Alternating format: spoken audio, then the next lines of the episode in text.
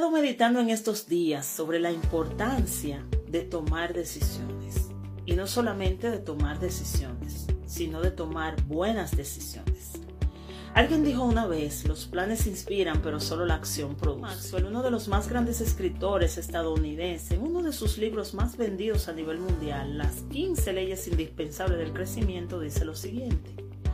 Cuanto más esperes para realizar algo, mayor serán tus probabilidades de nunca poder realizar esto.